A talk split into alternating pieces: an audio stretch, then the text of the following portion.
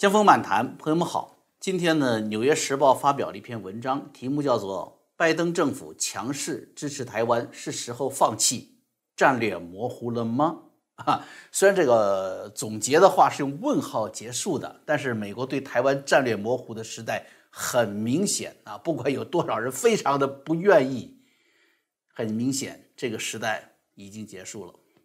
这是一篇非常重要的文章啊。它不仅代表了当下就是拜登政府对台政策的重要走向，也是美国朝野为台湾受到中共日益严重并现实的威胁，准备展开具体反制解救措施。要我说吧，这个消息呢是喜忧参半啊。一个呢是咱们知道这台湾呢，因此就不会再被人这推来搡去的了。美国政治上与中共在台湾问题上这个绥靖年代啊，就算是结束了。台湾不会再是中美大国博弈的一个最重要的所谓筹码，因为你想嘛，原来既然是筹码，不管它多么重要，它始终存在被丢弃、被下注的可能。哎，这就是要看中美双方的赌注和诱惑有多大了。而现在呢，等于是台湾已经是美国安全国家安全的一部分，美国已经确定了美国国家核心战略。就是适应一个新的，而且是更危险的美中对抗阶段。如果在这个阶段有什么能够使中美之间的这种全球各个领域的权力斗争变成一场实际的军事冲突的话，那就是台湾的命运。换句话说，如果美国做好了跟中共最后开战的准备，就必须做好准备在台湾作战。啊，所以说呀，喜忧参半。喜的是台湾不会再是亚细亚的孤儿了，美国的强力支持，国际上对台湾的认可啊，我跟你说，那那等着好事儿吧啊，一阵你都不用，你不用再花钱搞金钱外交了，别人倒贴钱来找你是吧？跟你谈贸易，谈农业产品，谈科技产品啊，你要既然谈贸易嘛，顺理成章就谈建立外交关系。我跟你说，排着队来。但是忧心的是什么呢？除非中共发生解体。或者巨大的政治崩盘，否则战争已经成了无可躲开的命运啊！这不是说咱们是好战呢，煽动战争啊，不是这个事儿已经摆在这儿了，这历史发展到这里了。台海两岸的战争压力啊，自从这个蒋经国先生结束戡乱的决策开始，台湾基本上就放弃了对他这个大陆的战争考量了，完全是大陆那边一边倒的，就根本没有放弃叫解放台湾的政治夙愿。对台湾不断的威胁，台湾这边国民党始终是没有放下叫大一统的夙愿那种愿景，也没有了蒋家的这个当时这个父子俩的那种魄力和军事号召力吧。但是他们还想什么呢？回归中华民国正统。但是呢，你想回归正统，你又干不过人家，你又号召不起来人民跟着你干，就只能避战。一切对海峡对岸的那些绥靖啊，无奈呀。你也不能就都怪国民党啊？为什么？他是为了生存。民进党呢，搞本土经营啊？你说你小家子气啊？不是的。说你啊，孕育台独不是的。我就问你，你有一个天天霸凌你的邻居，天天站在你们两家的篱笆上啊，露个脑袋，然后呢，啪，舌头还舔着刀子，你你你你说你怎么过？然后你还申诉报警无用，怎么办？那肯定是搬家，要一般人肯定是搬家。但台湾这是一片国土，你怎么搬？难道让几千万人成为国际难民吗？爱因斯坦说的，说是国家为人而设立，但是人不为国家而生存。所以中共逼迫强化出来的这种所谓叫台独的概念，说到根本，就算有台独，那也是什么？就是不服霸凌，争取人格的独立自由。台湾目前的生存空间的局限啊，这种生存的恐惧啊，已经随着中共肆无忌惮在全世界的扩张，已经降临在了美国身上，也降临在了西方世界身上。生存的局限，生存的恐惧，第一次让美国人是感同身受啊！啊，你别说了，台湾你们这么恐惧，你们这么小的岛当然恐惧，我们这么大的一片美国国土，现在也陷在了恐惧当中了嘛，是吧？所以，只有做好随时战斗的应对，才能最大限度地避免战斗。这就是目前美国朝野的共同认识。这也是从川普政府到现在啊，拜登可以说是几乎唯一不变甚至强化的政策啊。我们先看看在随时准备战斗之前啊，这美国过去是怎么样的一个态度？先说这中共。中共夺取台湾的意愿呢，实际上从来没有放弃，甚至从来都没有软化过。你别看他说几句软话，在某个特定历史阶段表现出来啊，表达友好啊、和平啊那个态度，其实也从来没有过真正的善意。即便说和平统一，和平不是诉求啊，统一才是他的目的。怎么可能和平呢？如果要和平，上个世纪五十年代持续了数年的三反五反镇压反革命，那杀的是谁呀？那杀的就是国民政府的民选代表，国民政府的宪政官员啊，这个政府的公务员，杀的是国军将士。这个账不清算，怎么可能有和平？哎，那清算那不就要中共的命吗？他能干吗？是吧？所以不可能有和平。你再看中共的本质。一个不断进行阶级斗争、不断杀戮自己的民众的政党，你奢求他对台湾民众特别客气？那 不可能吧？难道北京对西藏杀气腾腾，对新疆杀气腾腾，对香港杀气腾腾，突然就对台湾呀宾至如归、举举案齐眉了？这不可能啊！是不是？不仅不会如此，正相反，中共四九年以后斗争的，你看看什么反右也好，打倒刘少奇也好，那那都是自己制造的敌人。台湾呢？哎，中华民国呢？那是从第一次国共合作开始就是不共戴天的敌人。中共的历史教科书里面那些说死在国民党反动派屠刀下的烈士，是不是？那现在的红领巾是不是到了清明节还要去献花圈祭奠呢？那你说那份仇恨，是孩子的爷爷的爷爷，是不是啊？呃，上个世纪二十几年代开始就就就开始就仇恨就开始存档，哎，到现在也没有删除过仇恨。习近平搞的这个建党百年，牢记先辈遗志，不忘初心。什么是遗志？什么是初心呢？那二十年的初心不就是要消灭国民党反动派吗？是不是？所以中共夺取并取缔中华民国这个法统的愿望是从来没有消退过的。习近平本人也是千千万这种教育培养出来的接班人当中的一个，是不是？只不过别人接的是个处长、局长。接的班他接的班挺大的，最大是不是？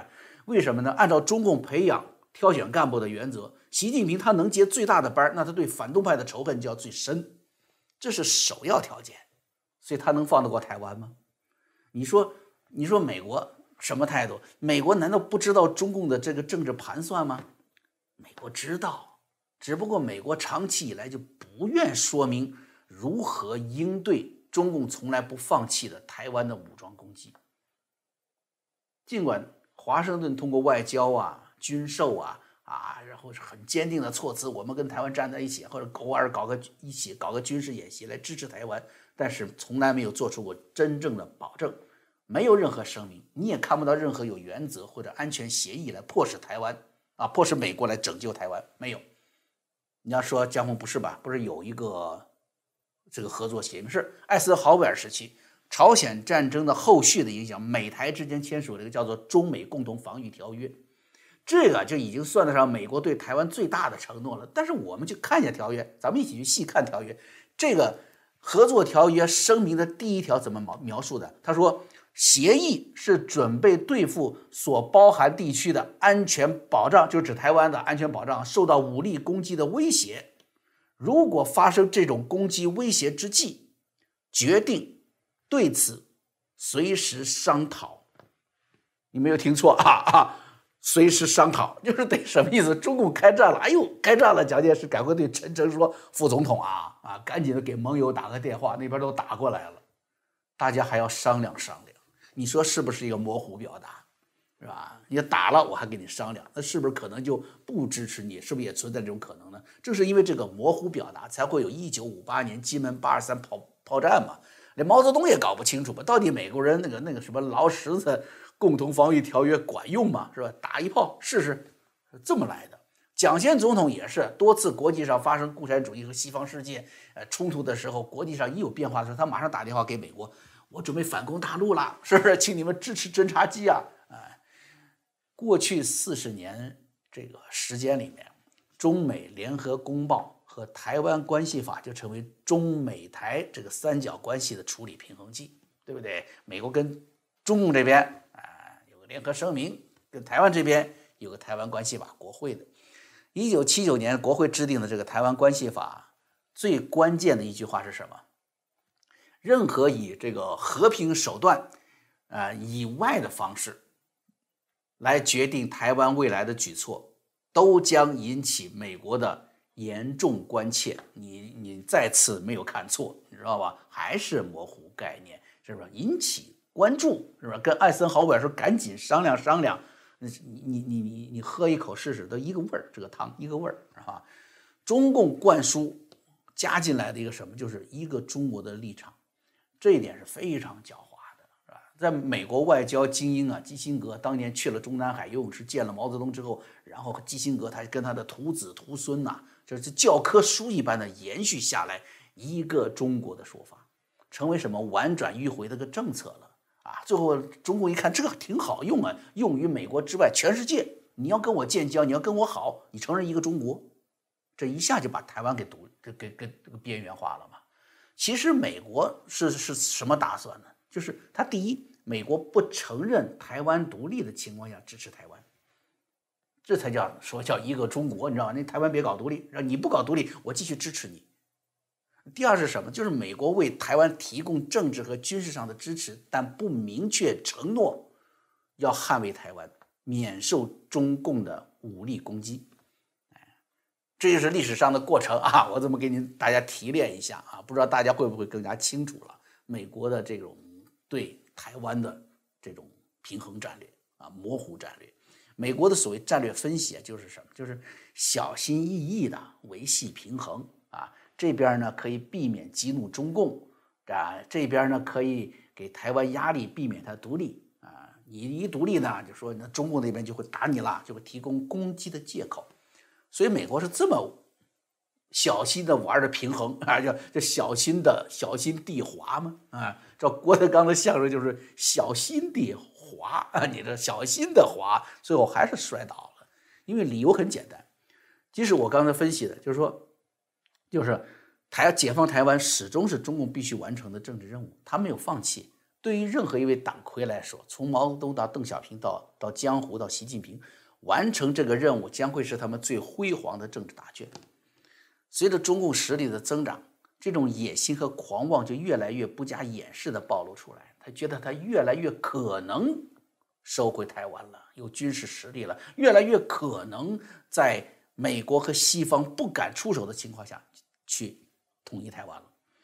川普是作为第一个唤醒者呀，朋友们，一个让美国和西方人民彻底认清了。中共的邪恶本质，并勇敢地谴责社会主义制度的腐朽和共产主义的残暴的这么一位美国总统，啊，嗯，包括他的班底嘛，包括国务卿蓬佩奥、国家安全顾问奥布莱尔，在后期都是坚定地指出了要对中共这种残暴和虚弱要认清楚。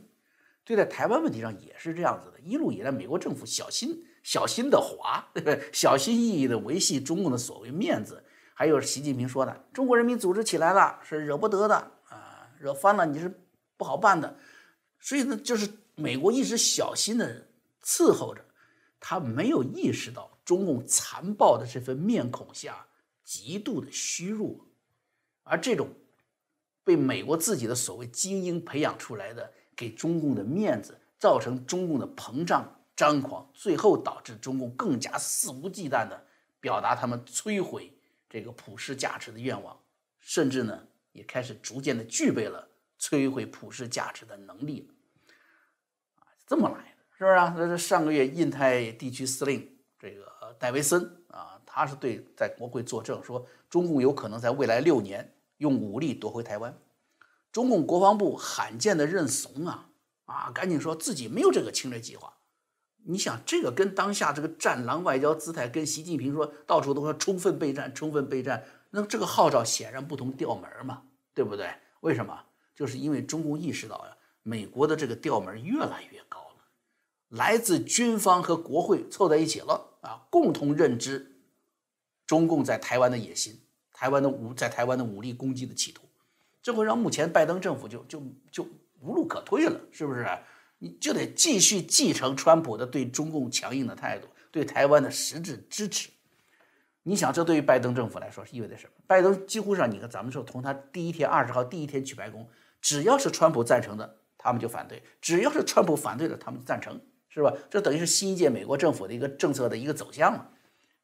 啊，唯独台湾，那中共失去了自以为可以获得数年发展扩张，甚至可以解决台湾问题的冒险的机会，拜登政府也不给他这个机会了。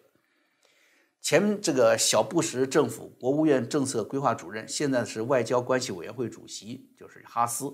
去年的时候，在这个叫《外交事务》（Foreign Affairs） 在这个杂志上发表了一篇文章，宣称台湾问题的战略模糊已经寿终正寝，现在是美国推出战略明确的政策的时候了。一个明确表明美国将回应中共对台动武的政策，啊，说这样的。明确的这种政策才能减少中共的误判。我们知道，拜登政府刚一上台啊，中共就派出大批的军机啊去扰台，还有包括轰六 K 啊战略轰炸机，明确嘛，不光是对台湾，你还准备对台湾背后的美国第二岛链军事备战的挑衅嘛？是不是？你轰六 K 挂的是什么？挂的是中长程中程导弹呢？是不是打可以打航空母舰的导弹呢？那不是打台湾的，打台湾的导弹从福建、从浙江，甚至从整个的。这个中国的中部都可以发射，对不对？不需要派一个轰六出来，这是演给威胁美国的。为什么做这样的愚蠢的尝试呢？来测试拜登政府的反应？啊，非常愚蠢。我相信，其实中共的什么外交部门呢，各大系统，什么国防部的情报部门的总参呐，中联部系统，肯定都会把拜登政府的综合情况报给中南海的。如果这些情报能够真实的反映情况，习近平不应该做出这么愚蠢的决定，为什么呢？拜登表达对华强硬，甚至跟你通话的说：“我只有骂你，我才能当总统，不就这个意思吗？”那你顺水推舟，顺坡下驴嘛，你让他骂呀，你才能够获得符合自己的长远利益啊，从美国新一届政府这里获得新增长、新扩张的缓冲期，甚至获得解决台湾问题的冒险机会。哎，你用军事手段来测试，你说多蠢？那就变成挑战了。拜登政府无论如何是不能顺从军事威胁的嘛，是不是？否则没面子啊。那国会里面民主党不是挨共和党的骂吗？挨共和党逼问吗。再讲更重要的是什么？是美国民心所向。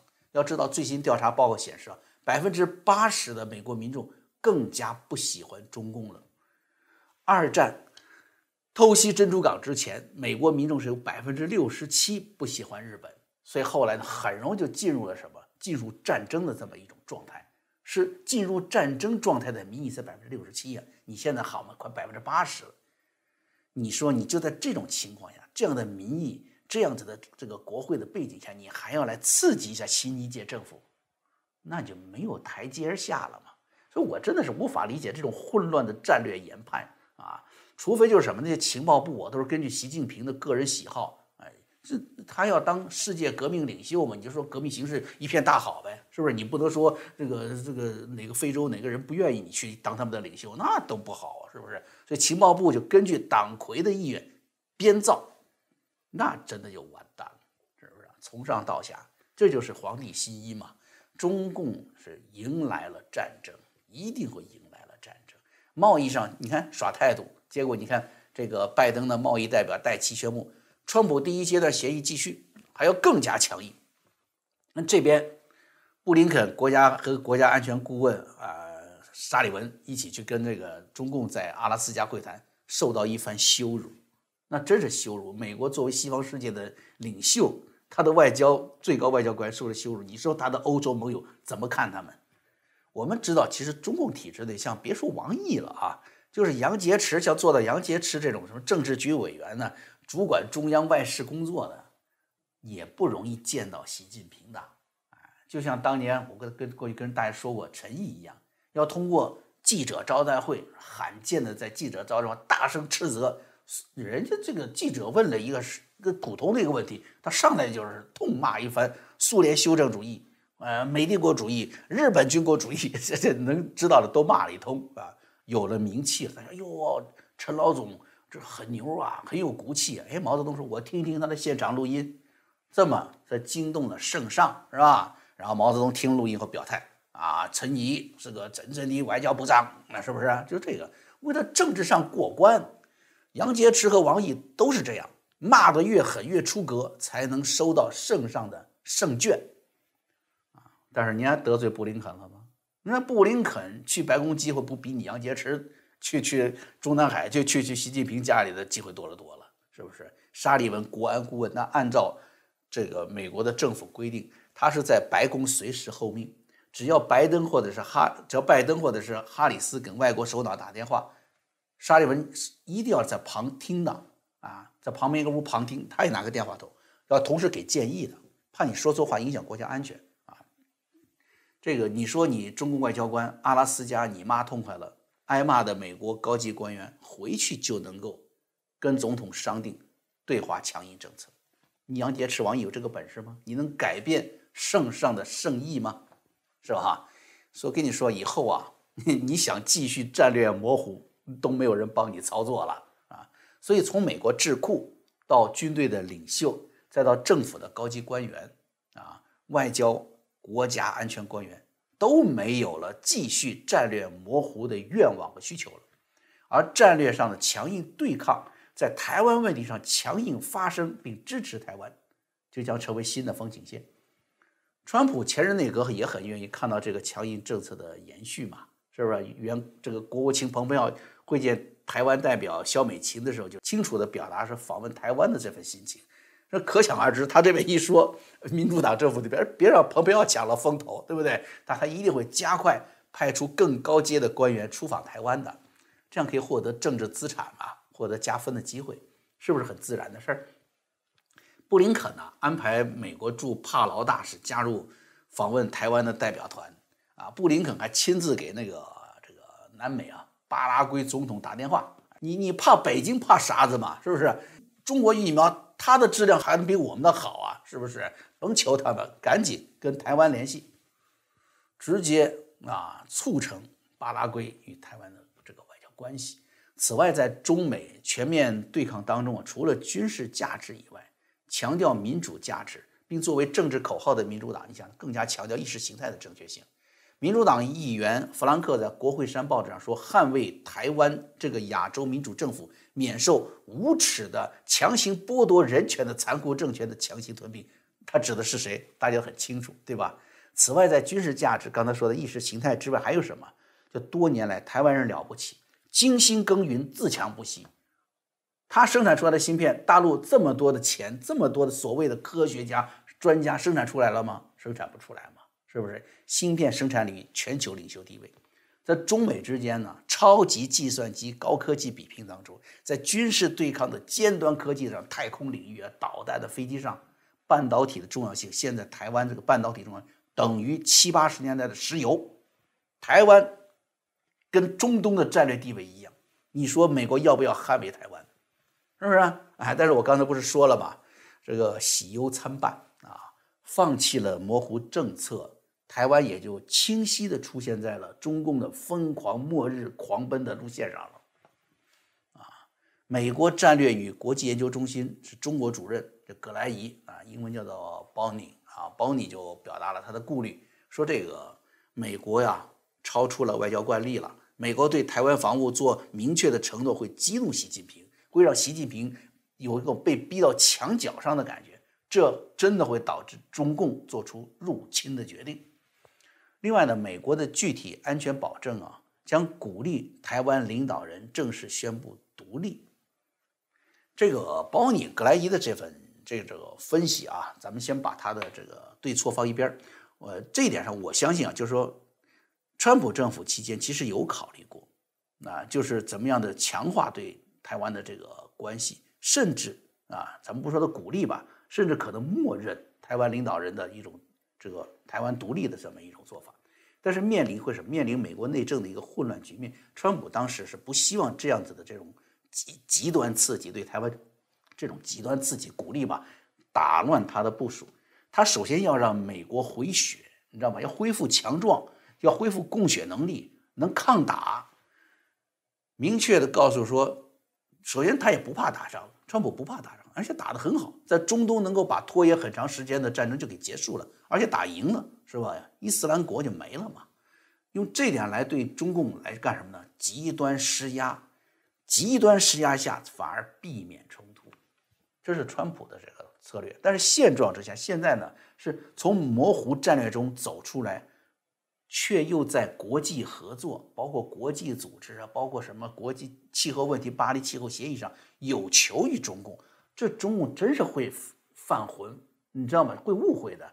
你说你在台湾问题上无限强硬，哦，你那个强硬做给我看的，只是战术，那就完了，这真要误判了。这只是你拜登政府为了其他国际战略问题上获得我们中共给你让步，让你支持你的手段。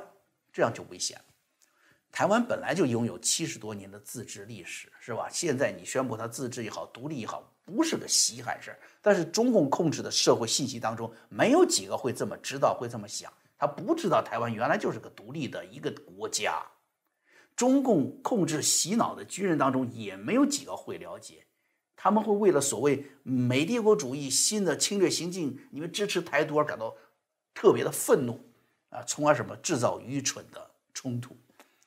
第一次世界大战，朋友们不就是在这样的是国家红线制定了，是吧？然后有几个民族主义者特别激动，愚蠢啊，两波一碰，红线国家红线，国家利益红线跟民族主义者的一水一碰，爆发战争。现在不仅是美国智库政府这个层面上说要终结模糊战略啊，美国国会啊也在连续发力。啊，所以这个美国社会现在是这个结束，刚才说了哈，这一定是个大趋势了。参议院外交委员会主席是吧？是民主党籍的这个参议员，叫做 Menendez，他呢今天就是四月八号吧，推出了加强与中共发展、就开展全面战略竞争的叫《二零二一战略竞争法案》，并宣布呢，这个已经获得了两党议员的支持啊，那么以后就要开始审议了，就要通过这个法案。那这个法案是民主共和两党啊首度共同推出的与北京开展战略竞争的重要议案，其中呢支持印太地区盟友和伙伴，当然就包括支持台湾嘛在内啊，是美国重大的国家利益，是这么定位的。那么除了外交委员会、参议院外交委员会有这个行动以外，美国国会这个参议院商务委员会也开始行动，他是准备是在定了一个计划，四月十四号，要是下个星期要举行听证会。来讨论一项叫做两党合作措施，干什么呢？加强美国的技术研发，投资一笔巨款啊进去，呃，来增加与中国的这个竞争。所以我们注意到，你看这一股子哈，来自民主党主导的针对中共的全面围堵的这个这个风气啊，你再跟一九七九年相比，一九七九年呢，只有少数几个真心热爱台湾的美国议员努力促成的《台湾关系法》来对抗。当时与中共签署的这个外交关系，与那个关系法相比，你看与那个时候弱小的保卫台湾的声音相比啊，你都可以感觉到现在一股巨大的风暴已经在台海上空形成了。啊，无论中共是否再次策划战略辟谷啊，我不打了，躲在山洞里去了，辟谷了，隐瞒世界啊，或者习近平干脆进入最后疯狂，不管他们怎么表现，这一股子风暴。都不会退去了，啊，也许台湾人准备好了没有成为关键，啊，是不是就像这个咱们说二零一九年啊，台湾行政院长苏贞昌说过的那样啊，他说，身为一个台湾人，他有一颗保护国家的决心，如果两岸真的开战，有一只扫把我都拿起来，绝不投降。江峰漫谈，我们啊，下回再见。